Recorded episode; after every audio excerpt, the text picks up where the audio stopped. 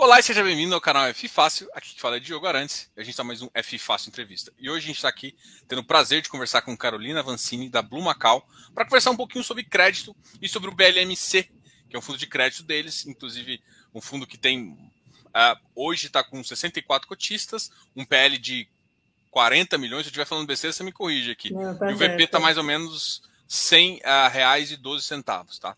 É um fundo que hoje está com uma taxa média de PCA mais 5,8%, e a gente vai conversar um pouquinho sobre esse fundo e também sobre o mercado de crédito. Muito obrigado e muito, seja muito bem-vindo aqui, Carol. Obrigada, Diogo. Obrigada a todos que estão aqui presentes, escutando a gente. É um prazer estar aqui. Quando quiserem, podem me acessar. Eu estou aqui fácil aí para conversar com vocês. Qualquer dúvida também a todo momento. Bom, legal. E assim, a Carol já tem uma baita experiência de crédito. E eu queria que você falasse um pouquinho da, da sua história, claro, e também um pouco da história da Blue Macau nessa parte. Cara. A gente já conversou com o Ariel aqui, a gente conversou sobre o BMG, a, a gente conversa bastante com a Celina aí. Então, uhum. eu queria, ele contou bastante da estratégia e também é, como que vocês encaixam, porque. E aí a gente já entra, até falando, voltando ao assunto do BLMG, ele já é um fundo que já trabalha equity crédito, né? Então é um fundo que. Ou seja, a casa deve te dar mais trabalho que o normal. Não, que isso. Então, falando só um pouquinho assim do meu histórico aqui, né? É, a minha carreira praticamente foi toda em crédito, estruturação de CRI. eu comecei no mercado financeiro no Itaú BBA, na área de crédito, fui trainee lá, né? E fiquei na área de crédito por um tempo. Depois eu fui para a RB Capital, que é uma das maiores securitizadoras aí do Brasil. Fui, fui para a área de crédito inicialmente, depois eu fui gestora da área, fui head da área de estruturação, né? De DCM e acabei virando sócia da, da RB, então fiquei sete anos na RB Capital estruturando CRI, CRA, debênture financeira, então já fiz operações emblemáticas aí do setor, como a operação da Petrobras, um Brookfield, BR Properties, já fizemos CRA da Raizen, é, aquela operação emblemática também de debênture para financiar o governo do Rio de Janeiro, com garantia da SEDAI, eu que fui estruturadora daquela operação também, então essa é a minha gama de operações aí que, que um pouquinho do que, que eu já fiz e por que faz tanto sentido a gente ter agora um fundo de crédito aqui na casa, né? Então, eu saí da, da RB Capital para montar uma gestora com o Dib e com a Manu, que são dois sócios também que trabalhavam comigo na RB. A gente saiu da, da, da RB, montou essa gestora e a gente acabou se juntando com a Blue Macau, que era uma gestora de fundo imobiliário que fazia todo sentido com o que a gente estava querendo, com o que a gente procurava de desenvolver o mercado de, de fundos imobiliários. E a Blue Macau, ela é muito, é, foi, sempre foi muito focada em ativos de real estate, né? Então, como você falou, a gente tem o BLMG. Então, eu entrei aqui também para fazer toda essa parte de, de crédito, de estruturação de crédito. Então, todas as alavancagens que a gente faz nos nossos fundos, então, a gente tem fundo de tijolo de logística, de office, que a gente compra muitos ativos e esses ativos a gente tem comprado com alavancagem. Então, a gente, eu faço toda essa estruturação de dívida, né? E aí fazia todo sentido a gente ter um, um fundo imobiliário para também participar dessa, dessas dívidas que a gente origina internamente. Então, é, desde novembro, por exemplo, desde novembro do ano passado até hoje, a gente já originou mais de 900 milhões de reais em CRI. Então, quando a gente saiu com o nosso fundo em fevereiro desse ano, foi muito para poder absorver um pouco dessa originação interna. Então, assim, toda vez que a gente tem algum produto originado internamente que a gente coloca dentro do nosso fundo, a gente não a gente, para evitar conflito de interesse, a gente sempre divide com algum player externo para precificar a operação e para não mitigar qualquer conflito. E aí a gente começou em fevereiro com o Seed Money, com alguns parceiros também, alguns fundos que conhecem um pouco do nosso trabalho e, e entraram aí no fundo. Então, em maio, a gente captou os 40 milhões, no fim de maio a gente já tinha alocado 93% do nosso portfólio, a gente fez uma alocação muito rápida, porque como eu falei que a gente tem essa avenida de originação, a gente acabou fazendo troca de operações com alguns players parceiros, então a gente fazia operação muito grande pela limitação de concentração que o fundo pode ter em ativo de 10%, a gente podia levar cerca de 4 milhões em cada ativo, aí algumas casas falavam, ah, leva esse ativo menor aqui, que tem risco similar e taxa similar, e a gente foi fazendo essa troca e alocando o nosso portfólio. Então, hoje a gente tem trabalhado bastante com novas operações né, de crédito, porque como é um fundo pequeno, a gente ainda tem uma flexibilidade bem grande de fazer troca de operações. Então, a gente consegue surfar um pouco, né? Então, você falou que a nossa carteira hoje está em PCA mais 5,8, a gente tem trabalhado para trazer operações com uma rentabilidade um pouco melhor. A gente tem entregue para o nosso investidor cerca de um real e 0,5 centavos aí no último mês é, é, por cota, que a cota é mais ou menos 100 reais, como você falou, que é um rendimento bastante interessante para um fundo que é middle yield, né? A gente não chama ele nem de high yield nem de high grade. A gente fala que ele está nesse meio termo aí, onde a gente consegue trazer operações bem estruturadas com uma atratividade de taxa melhor para o nosso investidor, mas mesmo ainda assim a gente não expõe o nosso investidor a um risco bastante elevado. Por exemplo, a gente tem vedação no nosso regulamento que a gente não pode trazer operações de multipropriedade, por exemplo, para o portfólio. Então, é esse é um pouquinho do, do fundo. A gente hoje está bastante alocado em IPCA, principalmente porque as operações originadas aqui dentro de casa são operações que têm lastro em locação, que são corrigidos em IPCA. Então, quando a gente fez essas trocas de operações, a gente trouxe principalmente operações IPCA, mas a ideia é a gente fazer um mix de, de taxas, tanto em CDI quanto em IPCA. E GPM hoje ainda não, mas pode ser que um dia venha fazer sentido. Não, com certeza. É, então, assim, como você falou de estratégia, né? Hoje em dia você tem uma estratégia de middle yield ali, um ativo do meio. É, qual que seria, basicamente, eu sei que é complicado falar, mas como taxa mindset de determinado mercado. A gente é complicado porque eu sei que isso deve mudar ao longo do tempo, né? Porque, pô, você, você, normalmente você pensa, ou senão, você pode dizer assim, qual que é o spread que vocês pensam em relação a uma NTNB, por exemplo, para uh, o ativo como estratégia uhum. do fundo, né? É, assim, quando a gente fala nesse middle yield, acho que o spread em cima da NTN a gente considera vai de 2, 3, 3% mais ou menos em cima da NTN. Acho que como acho que é importante ressaltar assim também, quando o mercado está com a NTN caindo muito, tem um piso também para a gente operar, a gente não vai chegar por operação né, de 2% mais IPCA, porque independente do, do, da NTN, existe um piso de taxa que a gente vai operar. E vice-versa para o teto também, né? Então, assim, a gente não vai colocar no, no, no, no, nosso fundo operações super high yield, mesmo porque mesmo a NTN subindo bastante, operações middle e de high grade, elas não chegam a um patamar elevado iguais as operações high yield que a gente consegue ver em alguns fundos, de 14% mais IPCA, tem algumas de 20% mais especiais. isso sim é um high yield que uma operação high grade independente da NTN, a gente não vê possibilidade de chegar nessa taxa tão elevada. Tá? Legal. É, isso, isso é uma, uma conversa que a gente estava até tendo em relação a isso, né?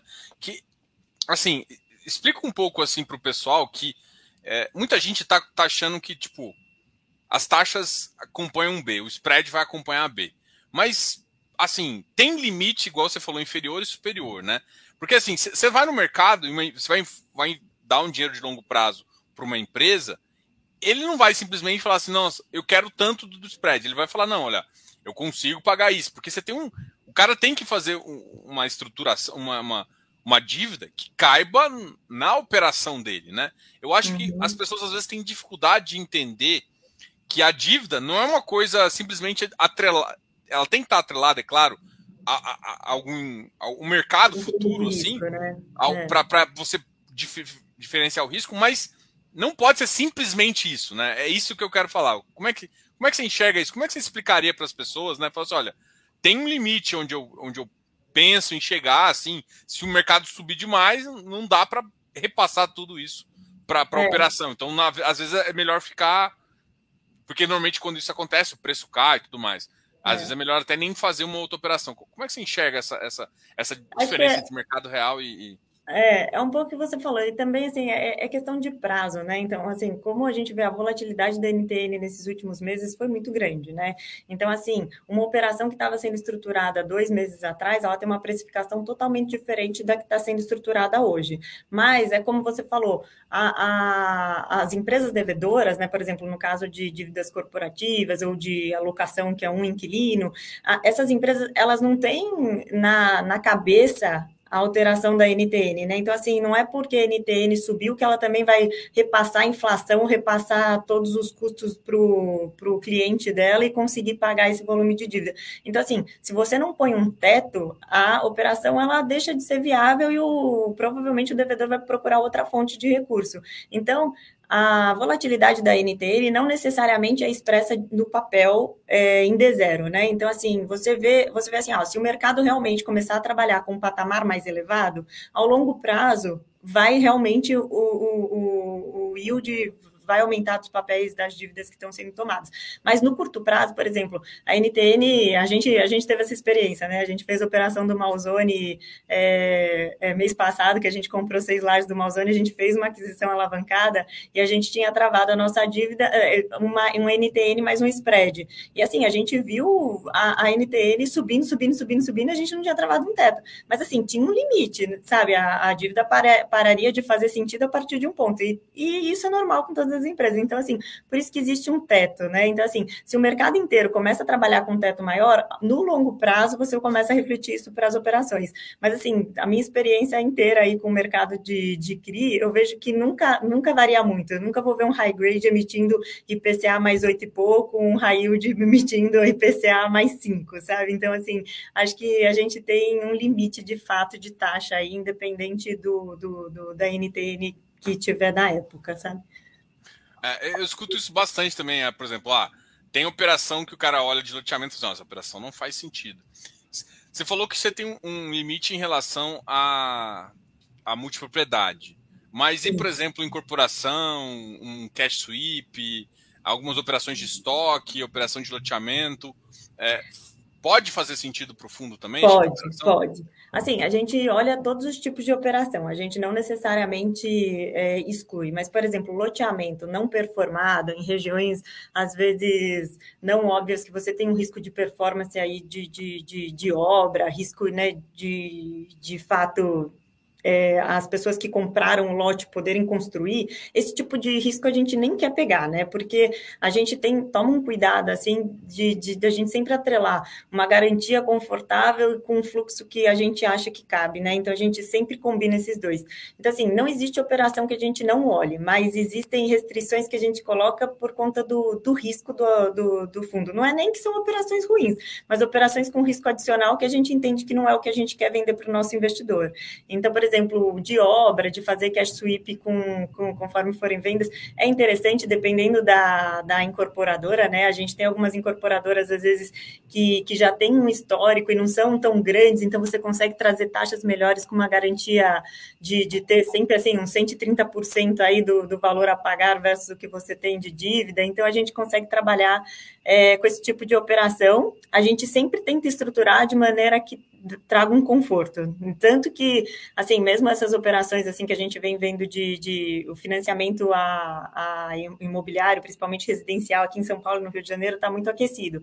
A gente vê muitas empresas aí que, que, que vêm pedir para a gente fazer um financiamento, financiamento à construção mesmo, estilo banco, mas fazendo com fundo imobiliário que você tem uma flexibilidade maior na, na liberação de recursos, às vezes, e fa acaba fazendo sentido. A gente vê que essas operações tem algumas que fazem sentido porque tem a, a, incorporadora é boa, a gente consegue um ativo legal, um projeto bem interessante que tem uma capacidade de venda esperada boa e a gente traz uma garantia adequada. Então, nesses casos, a gente faz sim esse tipo de operação também, não tem restrição.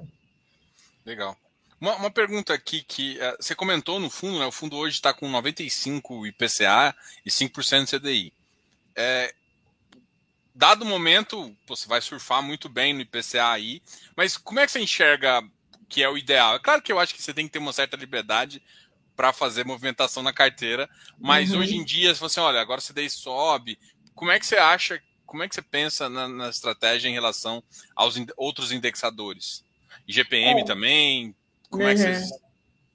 Acho que assim, é, é, muito de momento de mercado mesmo, né? Então, assim, ah, desde fevereiro até dois meses atrás, o, o CDI não era uma operação ideal para você tentar colocar no fundo para ter um rendimento no curto prazo, mas era uma operação ideal se você olhasse que tinha a, a, a probabilidade de aumento do CDI era bem elevada. Ah, agora é bom É, então, assim, a gente até tem uma operação em CDI no nosso, no, no nosso fundo. A ideia é a gente estar tá olhando novas operações também aqui em CDI, mas o que você falou é verdade. Assim, para você é, renovar a carteira, é interessante de acordo com o momento do mercado, né? Então, você tem que, às vezes, adiantar um pouco a movimentação para você conseguir fazer. Porque, por exemplo, agora, com o CDI subindo, apesar que a inflação também está acompanhando, né? Mas, por exemplo, se eu tivesse um, um CRI GPM, que agora o GPM está negativo, e eu, o CDI subindo, dificilmente eu ia conseguir fazer uma troca de ativo com, trocando para CDI sem, sem pagar um prêmio por isso, né? Agora, se eu tivesse me adiantado e alguns meses atrás ter trocado a carteira, talvez eu, eu conseguisse, conseguisse melhorar aí o meu, meu crédito atual, né? Então, eu acho que a, a ideia também de fundo imobiliário de CRI é sempre tentar manter o crescimento, porque quando você cresce a carteira, você consegue alocar em ativos que estão refletindo o momento atual do mercado, né? Então, assim, se eu fizer uma oferta agora e eu captar recursos, aí eu posso tentar alocar onde está mais interessante no momento. Em contrapartida, a maioria das operações de crédito tem amortização, então o fundo de crédito você tem que estar tá constantemente gerando novos ativos, originando, estruturando. Então, é, conforme você vai estruturando de acordo com as amortizações que vão recebendo, você vai tentando alocar mais em operações que façam mais sentido no momento que você está tá, tá com caixa aí para investir, né? Eu vou, vou puxar a sardinha para papel, assim, porque eu sou um cara papeleiro, apesar do pessoal falar muito, não. Mas é o seguinte, eu, eu, vejo uma vantagem de, assim, quando você compra um ativo físico, você tem basicamente uma duration infinita dele, né? Você está com o ativo para sempre. E aí, quando o mercado está em baixa, até me perguntaram isso, ah, mas por que, que o dividendo fica caindo de tijolo? Porque, é, claro que você pode ter uma estrutura de dívida, onde você tem uma previsibilidade maior, contratos atípicos que protegem, então você tem outras coisas para fazer, que Sim. me parece também um pouco, você sempre usa a dívida, né, para fazer um hedgezinho, para ter uma, uma, uma, maior. Mas o ponto é o seguinte, o papel não, o papel ele tem duas vantagens, você compra aquilo lá, você amortiza, então você realoca, ou seja, às vezes você consegue uma taxa mais alta quando o mercado melhora, e aí, é claro, depois você vai conseguindo uma taxas mais baixas, mas ele, ele é mais adaptável aos, à situação de mercado, né? Então você Sim. tem uma duration ali de 3, 4 anos, só que basicamente todo ano você recebe uma amortização, mais uma captação, você consegue ir mexendo ele de acordo com, com no, as novidades do mercado. Você é. enxerga assim também? Você, você vê essa, essa flexibilização? Assim, é, que, por exemplo, para o Brasil, pensando em Brasil, né? Que, que o mercado é muito assim, é um cara mais mais fácil de, de, de transitar nesse, nesses cenários bagunçados? Sim, assim, a gente conseguiu ver ao longo da pandemia, né, que os fundos de CRI eles foram menos voláteis e tiveram maior rentabilidade do que os outros fundos do mercado, né? Então, assim, eu também vejo que o fundo, os fundos de CRI, como eles são atrelados ou inflação ou CDI, a CDI, eles possuem uma proteção real, né? Então, que você não vê nos outros fundos imobiliários. Então, quando a gente olha o fundo de CRI, ele é uma ótima, um, um ótimo ativo para o investidor, pessoa física, investidor mesmo profissional, porque ele, ele te dá essa proteção e te dá na hora o, o reflexo do que está acontecendo no mercado, né? Então, assim, ah, a inflação subiu, eu vou distribuir inflação. A CDI subiu, vou distribuir também o ganho de CDI. Vice-versa, quando cair também eu, vou distribuir menos. Mas ele é, é, é isso que você falou, ele te dá, dá uma proteção para o investidor versus o que o mercado está tá, tá passando, né? Eu concordo com você. Legal. Eu assim, não tô falando para ninguém comprar, não comprar tijolo, não. Só tô falando que, usando essa analogia, você vê que você tem uma, uma vantagem um pouco melhor, assim, é, e é para adaptação. Ele é mais né? adaptável. Né? É, eu, eu só acho que. Tipo, é. Pode falar, desculpa. Ah, não, é só porque como um ativo é, enfim, tem uma duração, você tem aquele portfólio, claro que você pode vender, mas o ativo é um pouco de duration maior, o próprio tijolo, você tem um ativo que você tem uma flexibilidade maior, é mais ou menos nesse sentido. É, e o, assim, né, então, assim, depende, a estratégia é muito importante o investidor saber diversificar a carteira dele, né, então, assim, diferente os fundos de tijolo, eles têm uma capacidade de te trazer um ganho extraordinário com uma venda de ativo que o fundo de CRI não tem, porque dificilmente você vai vender esse CRI, o, o mercado de CRI, ele é um mercado que vem crescendo, né, a gente acha que esse ano a gente vai bater um recorde de emissões de CRI, mas ele é um mercado é, muito, muito sem liquidez, né, a gente não, não, não tem essas transações aí que você consegue consegue ter ganhos expressivos de todos os CRIs. Já imóvel não, né? Imóvel, os fundos eles vão vender os imóveis, vão ter um ganho, provavelmente, né? Então, assim, é importante para o investidor saber mesclar, mas assim, eu também gosto muito de fundos de CRI e, e, e acho que assim, para o investidor que está tá, tá pensando aí em se redear de alterações no mercado, é um bom fundo, assim, né? Que, que para você fazer o, o, os seus investimentos. Assim. Então, assim, dá, dá para perceber como esse tipo de fundo tem sido mais atrativo né, no mercado, porque a participação do, dos fundos imobiliários de CRI no mercado tem crescido muito, né? Hoje ele já representa 32% dos fundos imobiliários, aí a tendência, as emissões, cada vez mais você vê mais emissão ainda de fundo de CRI, né? Então, acho que é um produto que realmente está entrando aí na, no interesse do investidor. Acho que cada vez mais o mercado de, de crédito estruturado está entrando é, via fundo imobiliário, via agora CRA também, via outros produtos estruturados, debentures, FINFRA é. e tudo mais. É. Bom, vou, fazer, vou aproveitar uma pergunta aqui para a gente uh, falar aqui. O Felipe está perguntando assim: boa noite. A visão do gestor para o tamanho ideal do fundo, né? Hoje em dia, como é que vocês enxergam o tamanho ideal do fundo? Uh, pensa em trade de CRIs, né? Uma coisa também que, que pode pensar e tal, e emissão abaixo do VP, tá? Uhum. Assim, emissão tem que tomar só cuidado, pessoal, que estão em emissão, se eu não me engano. E é. a gente tem que tomar cuidado. Esse assunto, emissão, de fato, a gente não vai entrar na emissão do fundo aqui. É. Acho que assim, é, falando. Em, peraí, qual, qual que era a primeira, a primeira questão? Ah, o tamanho do fundo. do fundo, é. Em, em, relação ao tamanho do fundo, eu acho que assim, o fundo de, de CRI tem para todos os tamanhos, assim, sabe? Então, quando você é pequeno, você faz operações com empresas menores, às vezes operações que, que, que são menores você consegue trazer mais taxa ou estruturadas, não sei o quê. Quando você começa a crescer o seu fundo, você começa a ser um grande player para concorrer com o banco mesmo, né? Então, assim, você vê um Kinea com 6 bi de, de patrimônio, você pode financiar 6, 600 milhões numa operação única, né? Então, assim, você começa a concorrer e, e ter acesso a empresas muito grandes. Mas, em compensação, o Kinea não faz muito sentido ele olhar operações pequenininhas, porque dá tanto trabalho, o, o trabalho que você tem para fazer uma operação pequena e uma operação grande é praticamente o mesmo, assim, né?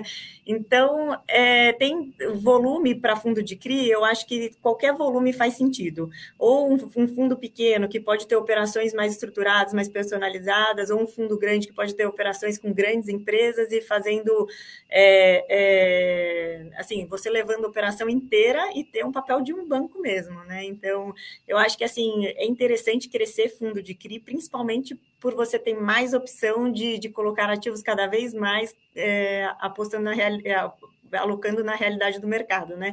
Então, assim, acho que fundos de um bilhão são fundos ótimos, dois bilhões, fundo ótimo, assim, que você consegue fazer a gestão. E é o que, o que a gente fala, né? É você, o trabalho que você tem para fazer uma operação de 100 milhões, 200 milhões, 500 milhões é a mesma. E muitas vezes a gente faz operação, igual o meu fundo hoje com 40 milhões, eu posso alocar 4 milhões nas operações não tem operação de 4 milhões. Então, sempre você faz uma operação de 50 milhões, 80 milhões e divide com outros players. Então, se eu chegar num fundo de 800 milhões, eu ainda assim consigo fazer as mesmas operações e colocar elas com maior proporção aí no meu fundo, né? Então, eu acho que é um pouco disso. Já em relação a fazer trade de CRI, como eu falei, o mercado não tem muita liquidez ainda, né? Então, assim, o mercado vem evoluindo. A gente tem uma expectativa aí de que o mercado de títulos privados, no geral, né, não só de CRI, cresça bastante. Se você comparar hoje, eles são menos de 50% do PIB, né? O estoque é menos de 50% do PIB. Se você for ver outros países, é mais de 100%, né? Então, a gente acha que tem ainda um, um bom caminho aí para títulos privados, principalmente CRI, crescer, né? Então, acho que o mercado crescendo, a gente consegue fazer mais trades. Hoje, como não tem muito essa opção, o que, que a gente faz? A gente faz trade no nosso fundo, né? Mas a gente faz com fundos parceiros. Então, a gente conversa e fala, ah, vamos trocar essa operação, essa operação aqui é interessante, eu preciso é, colocar mais ativos nesse segmento agora. Então, assim, é muito, muita parceria. Os fundos de CRI são bem parceiros, assim, todos os gestores conversam no dia a dia, a gente troca, troca operações, origina uma aqui dentro de casa, vou conversar com o fundo, a gente troca por outra coisa. Então, é, esse tipo de trade existe. Agora, no mercado secundário, um trade ativo não, ainda não, não, não, é efetivo, assim, né?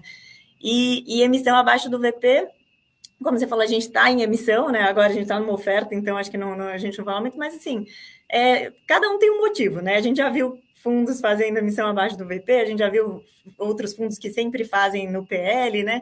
Então, a gente, a, a, a, dependendo da explicação, tu, acho que tudo se justifica. Para fundo de CRI, é um pouco menos provável que você vá fazer uma emissão abaixo do, do, do PL, porque você acaba é, destruindo um pouco o valor patrimonial mesmo né, do investidor. Mas pra, existe justificativa para cada momento que cada fundo está no mercado, né? Então, acho que pode ser feita também. Né? Legal. Você tocou nesse assunto originação, né? É, e é um, uma das coisas que vocês levam bastante aí, que até é seu expertise, né? A gente vai falar de originação e estruturação agora.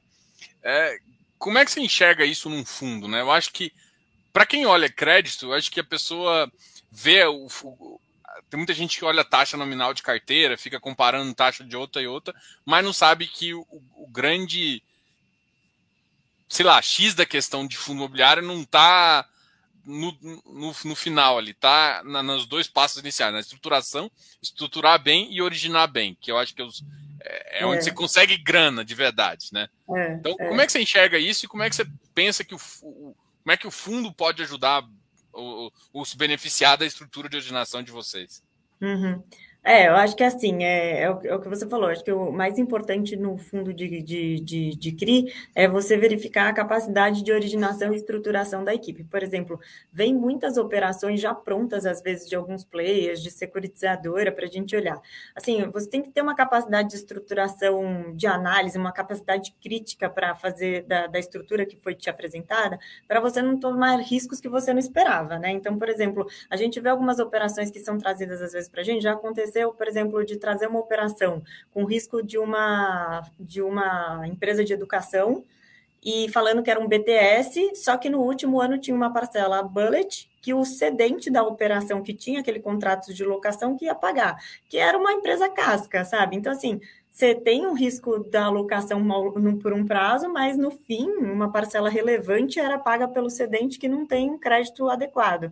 Então, assim, você tem que tomar muito cuidado, que às vezes você recebe algumas coisas que a precificação não condiz com o risco que você está tomando, né? Então, a gente acho que estruturação, assim, a minha experiência de estruturação é boa porque, assim, eu consigo olhar alguns, é, é, alguns detalhes que às vezes passa batido para quem não tem essa experiência, porque o CRI, ele é uma estrutura muito complexa, né? Assim, você tem uns 10 documentos, de repente, em cada CRI, né? Você tem sessão fiduciária, alienação fiduciária, aval, é, sei lá, lastro, né? O contrato formalista do lastro, a sessão, o termo de securitização. Então, assim, é muito documento, né? Então, você tem que saber onde olhar nos documentos para saber de fato o risco que você está tomando. Tem muitos exemplos também de operação que fala que tem um monte de garantia, tem um LTV absurdo, aí você vai ver a garantia é inexequível, uma garantia que tem, né, né, num lugar X que você não, não, não tem não tem muita segurança de executar mesmo, né, que vai conseguir aquele valor esperado. Então, assim, tudo isso a estruturação ajuda você a tomar mais cuidado e colocar o ativo ideal no seu, no seu portfólio. Agora, na parte de originação interna, assim, é, é, é muito legal aqui, porque a gente é uma casa hoje que foca muito em real estate, né? Então, assim, é toda hora tem operação, toda hora a gente está comprando ativo, toda hora a gente está analisando, toda hora a gente está conversando com alguém que quer comprar um ativo nosso, que faz sentido de repente a gente fazer uma alavancagem para ele. Então, eu acho que o fundo de CRI, como a gente falou que tem amortização constante, você tem uma originação necessária constante, né? Então, é importante você ter sempre conversa com os outros players do mercado, porque sempre tem gente originando a operação e nunca dá para levar 100% da operação, a não ser, por exemplo, a Quiné, a REC, que estão já gigantes, né? Então, tem muito player que leva pedaços de operações e acaba dividindo com você. Então, é importante a gente é, tá, manter essa conversa com, com terceiros também e, e sempre ter, ter vias de originação, né? Legal. Você poderia pegar um, alguns exemplos de operação uh, do, do BLMC e falar, olha, isso aqui é legal. Pegar duas operações só para o pessoal entender a visão. O que pode ser um destaque que você acha tanto na ou no, na estruturação que você gostou, do que, que você vê de diferenciado, alguma coisa assim. Ou eu falar tá. mesmo das estruturas que você gosta mesmo. É. Pegar duas operações só para o pessoal entender um pouquinho o que, que você acha legal, o que, que tá. chama assim, atenção que o cara tem que olhar. É, acho que assim, é uma, como o nosso fundo é desse ano e o, o logística é o segmento que está super em alta, boa parte das nossas, das nossas operações são no segmento de logística. Então, por exemplo, a gente tem uma operação da BRF. Aí essa essa operação ela é um contrato de locação atípico que vai pagar. Essas operações são super boas para você fazer um crédito imobiliário porque você tem é, o, o, contrato de locação atípico é um contrato que já foi testado juridicamente então a gente consegue é, ter um conforto aí jurídico de né, que, que a gente vai conseguir executar que a gente tem essa multa elevada de pagar as parcelas remanescentes.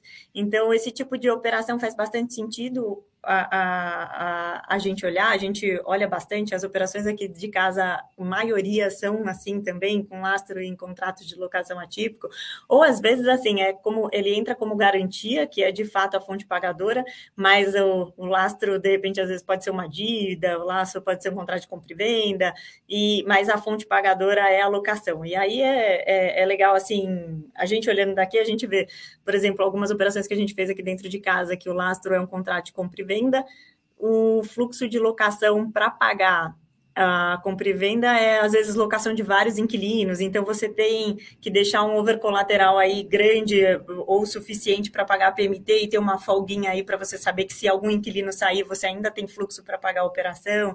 Então isso é bastante importante olhar. E quando a gente tem operações, por exemplo, a gente tem uma de, da Cashme, que é uma operação de home equity, aí é risco pulverizado, né? Então a gente tem toda a carteira, a gente vai acompanhando mês a mês, tem amortização extraordinária, porque normalmente quem pega home equity ou qualquer financiamento imobiliário aí, pessoa física, né, para financiar a casa, para fazer reforma, tudo, as pessoas tendem a adiantar os pagamentos, né? Então, essas operações pulverizadas, você tem que ficar atento, principalmente na compra do ativo, para você não comprar às vezes no secundário com com, com deságio, às vezes, quer dizer, você comprar com ágil, né, e pagar, pagar mais pelo, pelo ativo que, que você está comprando, porque essas operações, elas têm, de fato, amortização constante, né, e amortizações extraordinárias, então você acaba perdendo um pouco o valor que você pôs se você comprar essa operação com muito ágil. Então, essas coisas você tem que tomar cuidado. Essa operação da Cashme a gente comprou no primário, no fundo secundário, a gente até pagou, é, é, comprou ela com deságio, então até tem uma folga aí para se a gente precisar sair dessa operação no secundário, você consegue vender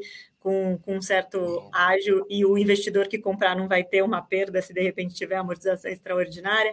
Então, esse tipo de operação que a gente olha e, e, e, esse tipo de estrutura, assim, que, que eu falei que a gente tem que tomar cuidado. É, e aí eu vou, vou até usar dois, esses dois exemplos que você citou da BR Foods. Você olha a, a BR Foods com, por exemplo, o LTV. Só para o pessoal também entender um pouquinho como que a LTV não é um, um mindset master, assim, não. Nossa, todos os meus estão com LTV. E aí você tem um BR que você tem um LTV 70%, mas você tem um provavelmente você tem uma alienação de um imóvel muito mais confortável. E aí no Cashme você já tem um LTV médio mais baixo, de 40%, Onde, é. como você tem um risco pulverizado, você precisar executar, provavelmente você tem alienação fiduciária também. Sim. Explica um pouquinho da, das duas visões, né? É. O LTV não é, o que manda mais às vezes é a operação, não, não se não, o número não. de LTV. É. Né? Não é, de fato, não é o que manda mais. Assim, por exemplo, se você for pegar a BRF, o conforto de você ter um LTV de 70% e não de 50%, igual tem na, na, na, operação da Cash, é porque o crédito da BRF é muito mais óbvio do que créditos pulverizados pessoa física, que a gente fez uma análise mais gerencial, né? Então, é, você ter uma operação é, com crédito mais confortável, você acaba assumindo que um LTV maior ainda funciona. E assim, um LTV de 70% é bem tranquilo, porque no momento momento, por exemplo, que você precisar fazer uma execução, a execução não é imediata. A gente normalmente olha que a execução pode demorar, vai, dois anos. Se nesses dois anos você ficar cruando juros, né? Então a sua dívida vai aumentando. Quando você for fazer a venda desse ativo, se esse ativo não for vendido pelo preço dele, for vendido por menos, o, o LTV tem que ser suficiente para cobrir isso e você ser pago e pagar os custos da operação, né? Porque tem custo de advogado, de cartório e tudo mais que esse imóvel tem que, tem que cumprir, cobrir. Então, assim, quando você vai fazer uma operação, fazer uma operação com LTV de 100%, você tem um super risco se o crédito não for muito óbvio, né? Porque, porque a chance de você executar, você dificilmente vai conseguir é, chegar no, no, no, no, valor da sua dívida com a CRU e todos os custos da operação. Então, assim, É, já numa operação da Cashmere, é o que você falou, é um risco pulverizado, é, é, a, a, ideia não é nunca eu ficar executando um monte de contrato que tem na operação, tudo, mas a gente trabalha, porque assim, quando você tem um imóvel, por exemplo, de home equity, que é a sua casa, né, que você tem um LTV baixo, é, significa que você pegou uma dívida muito menor do que o valor da sua casa. Então, se você não pagar aquela dívida, você perde sua casa que você teria um valor muito maior se você vendesse ela. Então, a chance da pessoa não querer é, inadimplir aquela dívida é alta, né? Então, por isso que é interessante você ter um LTV mais baixo nesse tipo de operação. E aí é isso que você falou, o LTV depende muito do risco da operação e o que, que a gente está pensando, né? Porque o imóvel também vai valorizando com o tempo, e aí, às vezes, nesse LTV que a gente coloca aí, não é o valor atualizado, é o valor lá de trás, então também tem aí uma folguinha aí para a gente trabalhar no, numa execução de dívida, né? Que garante. Vou pegar mais uma pergunta aqui, até porque eu vou colocar a carteira aqui de vocês do lado. É, poderia comentar sobre o risco de pré-pagamento em operações com taxa de aquisição diferente da, do MTM e, e, podemos ter esse tipo de exposição nessas trocas de CRI ou trocas feitas na curva. Normalmente a troca é feita na curva, mas eu tô, tô, me antecipando aqui. Eu, é. vou deixar o, o aqui, aqui, do lado, uhum. é, até, até para da, da, da, tese do, do fundo. Ih, não, ficou, ficou na, sua, na sua frente, vou tirar aqui. Se qualquer coisa, eu volto a pergunta aqui. Tá, não, tudo bem. Acho que só para comentar o risco de pré-pagamento, eu acho que é bastante importante e acho que o investidor tem que tomar bastante cuidado, né? Então, assim, por isso que investir pessoa física em CRIs, que não são esses CRIs, de, CRI Ventures aí, que é o que chega né, na, no investidor, é muito arriscado. Porque normalmente a gente, quem está querendo vender, se não for um caso de desespero, ele quer vender e quer ganhar um ágio naquele ativo, né? Então, por exemplo, é, é, o, que, o, o, que a gente vê assim, se eu tiver com um, uma dívida de 100 milhões, que tem um, um, uma garantia de, de 120, se eu vender esse CRI por 120, você concorda que se esse CRI der problema, ou ele, é, ele pré-pagar, se ele pré-pagar, ele vai pagar 100 e não 120 que eu vendi. Então, quem comprou a 120 já vai ter uma perda na cabeça. Então, tem que tomar muito cuidado com esse pré-pagamento. Pelo contrário, se inadimplir eu tiver que executar aquela dívida, dificilmente a minha dívida vai valer os 120 para eu pagar também o, o, o, o, quem entrou a mais. Então, assim, é, é, você comprar no secundário, ou você tem que ter muito conforto do crédito, que não vai ter um pré-pagamento, ou normalmente os CRIs eles têm um período de lock-up, né? Ou tem uma multa de pré-pagamento. Então, assim, você tem que fazer a conta da seguinte maneira: se tiver um pré-pagamento do, do meu CRI com a multa que, que, que, o devedor vai pagar, se for suficiente para pagar a minha aquisição com o ágio que eu paguei, faz sentido, posso tomar esse risco. Se não, a chance é você perder dinheiro de fato, né? Então, assim, às vezes é, você até faz uma conta, ah, ele paga 10% ao mês, então se ele pagar 10% ao ano, se ele pagar 10% ao ano, eu posso até perder um pouquinho, que eu ainda assim ganho 8%. Então, esse tipo de conta que você tem que fazer. Então, quando a gente faz esses trades no secundário de trocar, todos que a gente fez até hoje foi na curva e alguns até a gente comprou com, com, com deságio. A verdade, a gente comprou um, um que a gente pagou ágil, mas é um que está pagando uma, era uma, um que está pagando uma taxa super alta, que não condiz um pouco com, com o risco. Então, se ele pré-pagar, a gente fica ainda com uma taxa bastante elevada aí para o nosso fundo. E é esse tipo de análise que o investidor pessoa física tem que fazer se for comprar um CRI direto, né? Mas esse é o grande risco de comprar um, um CRI no secundário e ter pré-pagamento. Então, você tem que tomar bastante cuidado com as deságio. A gente já viu na prática isso, né? Quando eu trabalhava é, na ano passado Capital, aconteceu. Várias vezes. Teve assim, fundo que tomou, e teve fundo também que tomou fundo. na cabeça por conta desse é. pré-pagamento. Teve que realizar um prejuízo, comprou no secundário com uma taxa, pré-pagaram no curto prazo, o cara não, não sabe, quando foi olhar, tomou na é. cabeça. É, exato, assim, né? Então, assim, quando eu lembro quando eu trabalhava na RB Capital, às vezes ligava alguns investidores e falaram: Ah, eu comprei esse CRI no secundário, ele pré-pagou. Eu comprei, eu comprei ontem, ele pré-pagou hoje e eu perdi dinheiro. Mas, assim, é não tomar cuidado e não, não saber analisar de fato um CRI, porque esses riscos, eles estão bem claros, né, numa operação. No termo é. e outras coisas, assim. Uma coisa é, que eu acho que, assim, não sei se é preocupação, assim, mas no momento que a taxa está abrindo, normalmente o pré-pagamento não é tão interessante.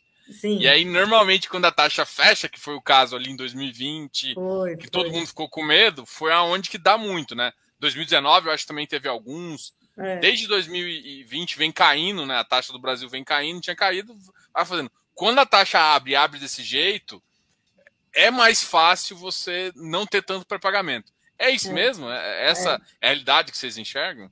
É, é isso mesmo, né? Por exemplo, né, em 2016, que a gente tinha taxas super elevadas, assim, né? Então, as empresas que pegaram dívidas na, naquela época, com, né, no ano passado, CDI A2 é, e, e NTN lá embaixo também, para a empresa aquela dívida estava muito cara, então o que faz sentido é o pré-pagar, independente do prêmio, né? Lógico, se não for um prêmio abusivo, se for um prêmio ok, a maioria dos prêmios fazia sentido você pagar e refinanciar, fazer uma dívida nova. Então, assim, é, é, o mercado trabalha, assim, né? Começou aquela dívida que você pegou tá cara, todo mundo começa a querer pré-pagar.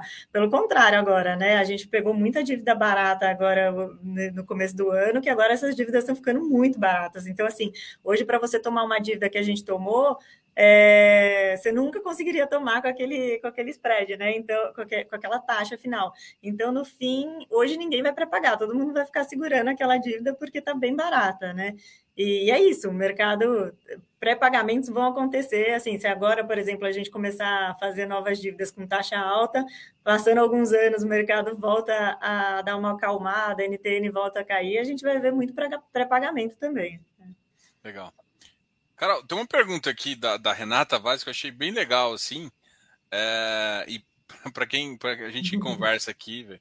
Carolina, no mercado em geral, é bastante raro ver mulheres gestoras ou na posição de líderes na gestão.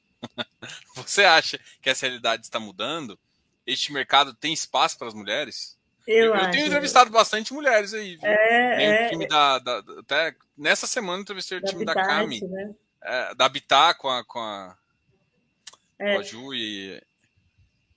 Eu acho que sim, é, Camila. Eu acho sim, o mercado tem mudado, assim, a gente consegue ver que vários fóruns, assim, tem muita mulher participando, mulheres na gestão, na, na liderança, né? Então, assim, é, é engraçado isso. É, quando eu comecei trabalhar no mercado financeiro, assim, eu trabalhava só com homens, né? Assim, eu tive uma chefe que foi a Flávia Palácio, que ela é, é mulher e é uma super mulher, assim, né?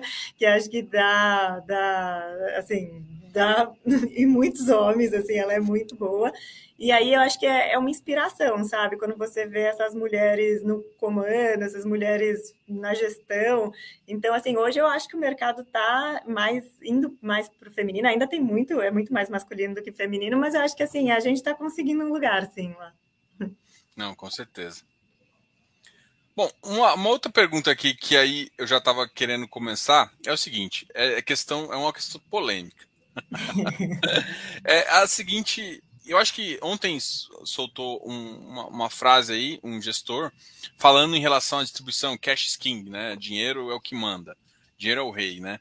E aí entra de novo na discussão distribuição caixa, distribuição competência. E aí eu queria que você falasse um pouquinho a sua opinião sobre isso, é claro, e também e, fa e faz um passo antes às vezes, né? Explica para as pessoas o que é a diferença. É, e, e parte dessa e parte dessa escolha tá na, sua, na escolha de vocês entre contratar um outro parceiro que é o administrador, né? É. A decisão final às vezes não é sua, só de, de bom, quando você monta o fundo, você vai escolher qual parceiro administrador você vai levar, né? Eu queria que você falasse um pouquinho dessas, desses dois pontos aí, que eu acho que é um ponto que o investidor é. ainda a gente gosta de falar, porque o investidor ainda tem dúvida e aproveita e fala assim: olha, no nosso fundo a gente faz dessa seguinte forma e tudo mais. Tá, acho que então, só falando um pouquinho o que, que é a competência e o que, que é o caixa, né? Então, assim, quando a gente fala que o nosso fundo faz regime competência, é, a gente pode distribuir 100% do que foi reconhecido no contábil, né? Então, por exemplo, a, uma, um CRI, né, que ele tem, é, sei lá, pagamento de atualização monetária anual independente da atualização monetária ser anual, contabilmente você reconhece mensalmente. Então, contabilmente, você vai ter lá um pouquinho de inflação que você teve que, que colocar e os juros na sua DRE. E você, para quem faz regime de competência, os fundos que fazem regime de competência, ele pode distribuir 100% daquilo lá. Então, ele pode distribuir mesmo o que não foi de fato recebido com caixa, ele pode distribuir porque passou no resultado do fundo. Já os fundos que é, trabalham com regime de caixa, eles tem aquele resultado também da atualização monetária e dos juros no, no, no, resultado, só que ele pode distribuir só o limitado que ele recebeu de caixa. Então, se eu não recebi, se eu recebi só juros e um pouquinho da atualização, eu posso receber, eh, distribuir só aquilo e acabo reduzindo o volume total que eu poderia distribuir se fosse no regime de competência.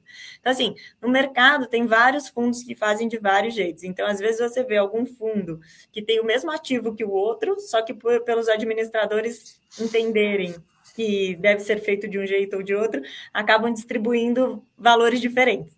E aí fica essa, essa dúvida para o investidor: ah, um fundo é melhor do que o outro? Na verdade, sim, os dois fundos vão distribuir a atualização monetária, só que um vai distribuir quando ela de fato acontecer, né, de, de fato for caixa, e o outro vai distribuir ao longo da vida dele.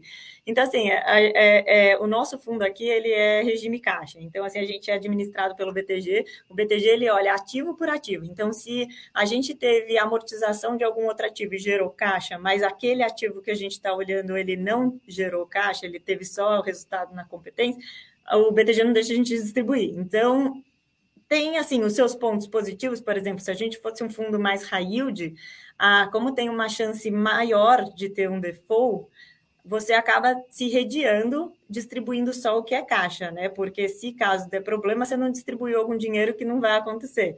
Agora, para os fundos high grades, que tem alguns fundos high grades daí no mercado que distribuem competência, às vezes faz sentido porque o risco é baixo, aquele fundo tem sempre caixa, sempre está gerando. Como tem amortizações recorrentes dos outros papéis, você acaba tendo caixa para distribuir, é melhor você distribuir do que, do que deixar o dinheiro parado, às vezes, no, no, no caixa do fundo, né? Então é meio controverso, tem, tem fundos que fazem dos dois jeitos. Eu acho que o importante é o gestor deixar isso transparente. Por exemplo, o nosso, a gente faz regime caixa. Então, quando a gente teve um resultado grande, mas a gente não consegue distribuir, aquele resultado vai para o patrimônio do nosso fundo. Então, teoricamente, o nosso fundo está com um patrimônio maior. E aí o investidor que tem que saber, ó, num, um dia esse patrimônio vai ser distribuído também, né? O resultado desse patrimônio, o ganho vai ser distribuído. Só tem que esperar um pouquinho aí as operações acabarem de pagar. Aí, a gente, como gestor e estruturador de operações, a gente fica, né, às vezes, numa corda bamba, porque tem muito devedor que quer fazer carência né, de, de, de amortização e você acaba, quando, principalmente quando é quando é atrelado à inflação, né? Você acaba, se você der carência de amortização, você não consegue distribuir para o seu investidor. Então sempre fica né, nessa briga, ah, não, vamos dar menos carência, aí o devedor, não, dá um, dá um prazo maior. Aí a gente acaba fazendo meio termo aí para a gente conseguir compensar com outros ativos que pagam também amortização e a gente consegue distribuir, com outros ativos que a gente vai ter que segurar um pouco o rendimento aí para o investidor no, no, no, no médio e curto prazo aí, né? É, aí entra de novo naquela estruturação, né? Eu fico pensando que, por exemplo, esses com, com, com sessão de aluguel, é, o pessoal tem que entender, por exemplo, teoricamente o CRIA IPCA mais alguma coisa, mas o aluguel só é repassado à inflação lá na frente. Quando é. você repassa tudo e ainda repassa no próprio aluguel, né? Então, se você for distribuindo aos pouquinhos, você está distribuindo uma coisa que não é que não é competência. Como é que você é. enxerga isso? Tipo, é, essa, essa, essa montagem de quebra-cabeça, porque você sabe que o, tipo, o mercado, infelizmente, ele não. Não sei se o mercado ainda está preparado para entender que parte desse, dessa cruagem vá para o VP. É claro que quem conhece mais sabe, mas o que o cara quer é olhar o rendimento dele lá e ver, igual o seu fundo. Oh, nossa, tá pagando 1%. Nossa, 1% é bom. Então, como é que é essa montagem desse quebra-cabeça de achar as operações, colocar. Às vezes tem uma operação muito boa, mas só sai com carência. O cara só é. aceita com carência. Você uhum. vai falar, não, beleza, entra, mas eu tenho que compor com outras coisas para ter um resultado um pouco melhor, para não perder tanto. É, e é o que você falou é verdade, é um quebra-cabeça, né? Porque a gente tem que tomar muito cuidado com o tipo de operação que a gente coloca para a gente não frustrar o investidor, porque o investidor, pessoa física, ele vê muito rendimento mensal na conta, né? Então, assim, querendo ou não, é a realidade. Então, a gente tem que trabalhar com distribuição mensal, a gente não adianta falar, ah, a gente tem que distribuir 95% do resultado em, em, em seis meses, né? Isso é verdade, mas ao longo do mês, se você deixar de distribuir para distribuir também no sexto mês, o investidor ele vai achar isso ruim, né? Ele quer ver uma constância na, na, na no, no, no, investimento dele. Então, a gente, a, a, gente como gestor, a gente é isso, é um quebra-cabeça, sabe? Ah, essa operação aqui ela vai ficar um tempo sem pagar, peraí, deixa eu ver essa outra que está pagando. Em contrapartida, você consegue fazer algumas movimentações. Às vezes você vende aquele CRI no, no secundário, então você consegue reconhecer esse, essa inflação que está tá presa né, no, no, no ativo. Então, é, esse negócio de renovar a carteira também é importante por conta disso, porque você consegue aí trazer para o seu investidor um pouco do, da inflação que ficou retida.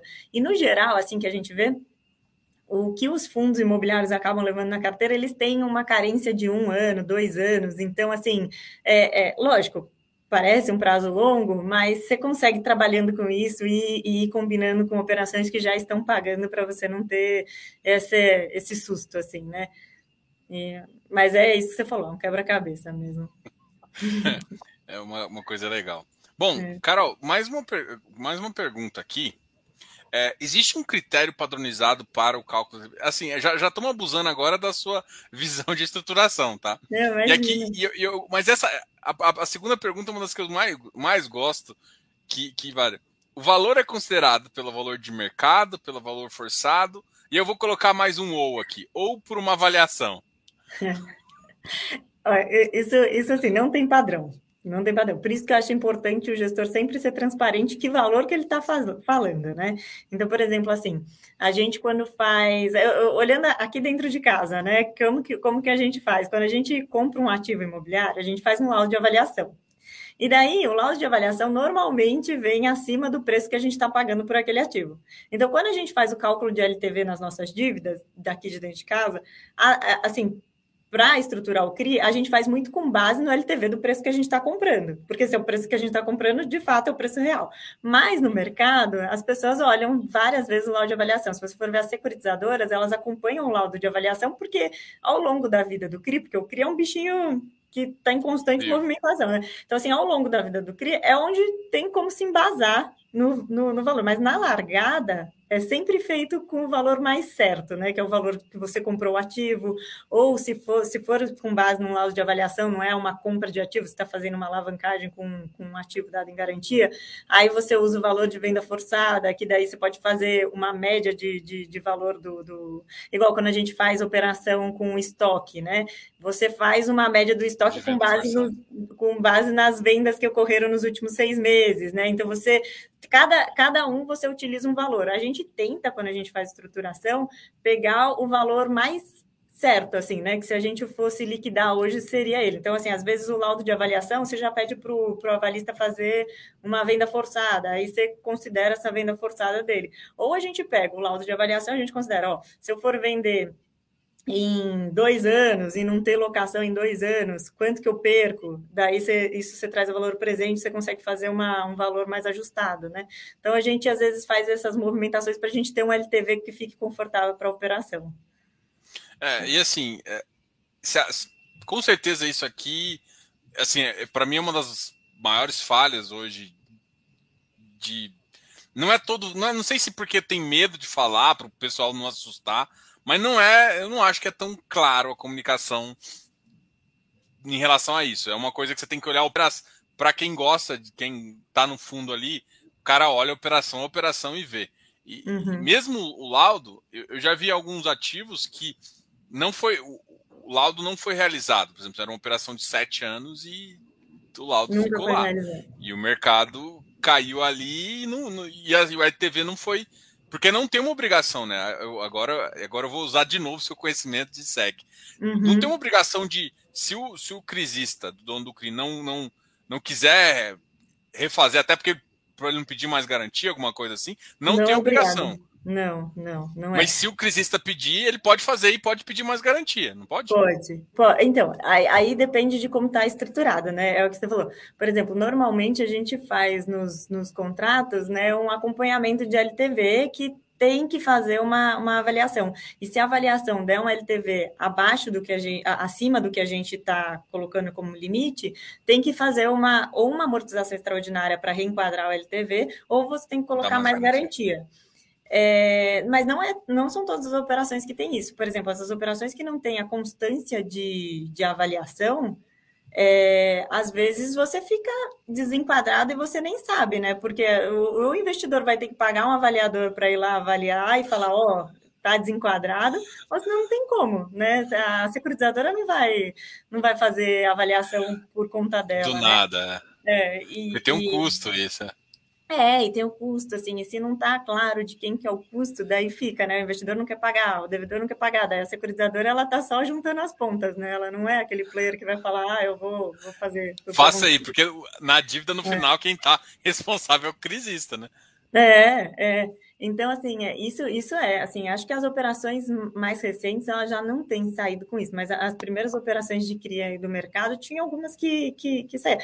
Algumas operações, por exemplo, de shopping, eu já fiz operação de shoppings de empresas muito grandes e elas dão o laudo de avaliação inicial para você colocar no, no, no, na operação e depois ele não quer uma obrigatoriedade de ficar avaliando ativo, porque no relatório do shopping da empresa SA, eles não falam quanto que vale cada ativo e às vezes estrategicamente não é bom ficar abrindo. Então ele não quer que, que divulgue aquele, aquele, aquele né, valor, e daí ele fala, ó, em caso de estresse, em caso de não estar tá cumprindo outro covenant, alguma coisa, aí sim faz a avaliação, mas não tem essa constância, né?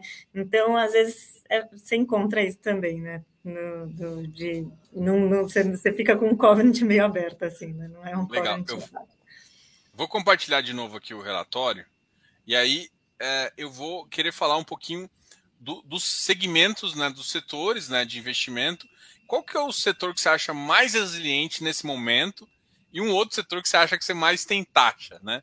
São basicamente duas perguntas. O que, que você, hoje em dia, não, olha, Diogo, eu vejo esse setor aqui sendo bem resiliente, o mercado é, é mais, às vezes não é porque o mercado é muito bom, mas é um mercado onde você tem mais com clareza de todas as informações, né? E, e o é. outro setor que você tem uma taxa boa.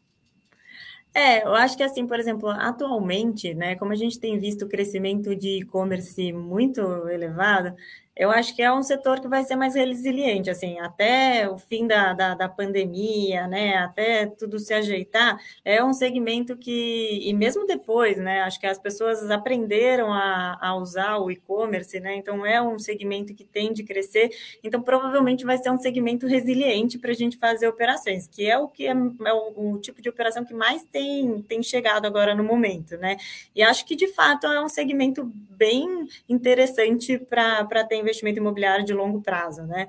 Assim, o que a gente vê que tem mais taxas são sempre pulverizados, né? Então, assim, loteamento, é, multipropriedade, né, que a gente já falou, é, são, são operações que a gente consegue trazer uma taxa maior independente. É engraçado, assim, o, o, o loteamento é uma coisa que, assim, historicamente sempre é é, IGP mais 12, IPCA mais 12, o mercado pode estar bom ou estar ruim, sempre aquela taxa, né? Isso é outra coisa que a gente falou, né? Do limite de, de spread que você consegue colocar nas operações. Loteamento é, é, é há anos, é sempre essa taxa. Você nunca viu um loteamento mais barato ou muito mais caro do que isso, sabe? É, é sempre isso. Mas quando você quer trazer operações com uma rentabilidade maior, ou você vai pegar um crédito mais é, menos óbvio, né? Que tenha é, aí uma, um, um, risco maior, ou você vai pegar essas operações pulverizadas, você consegue colocar a taxa e pulverizar o risco e, e, e trazer um, um retorno interessante para o investimento. Mas acho que hoje o segmento que parece mais resiliente é de fato o e-commerce mesmo. É, e é bom que vocês já têm tudo em casa, né? Vocês já estão. Tudo em casa. A gente tem o nosso fundo de logística é bem focado em e-commerce, né? A gente acha bem interessante esse segmento e, mesmo. E, e, também que, que gosta de usar essa estrutura de dívida, né? É, então, junta... assim, é, é, a, a, gente tem até uma live que o Fedak, que é o nosso CEO, que fez aqui, explicando um pouco do, dos benefícios da alavancagem, assim, uma alavancagem bem feita e, e, e que, que, saiba trabalhar com os recebíveis versus o que você está pagando, faz todo sentido. Você consegue trazer um retorno para o investidor muito melhor e, e, e, é importante, assim, né, é, saber que dívida não é um palavrão, né? Dívida é um negócio que está aí para ajudar. Você está adquirindo um imóvel, às vezes, de um bilhão bilhão, pagando muito menos porque a alavancagem te deu esse benefício, né? Então, assim, trabalhar com a alavancagem é muito positivo para o investidor.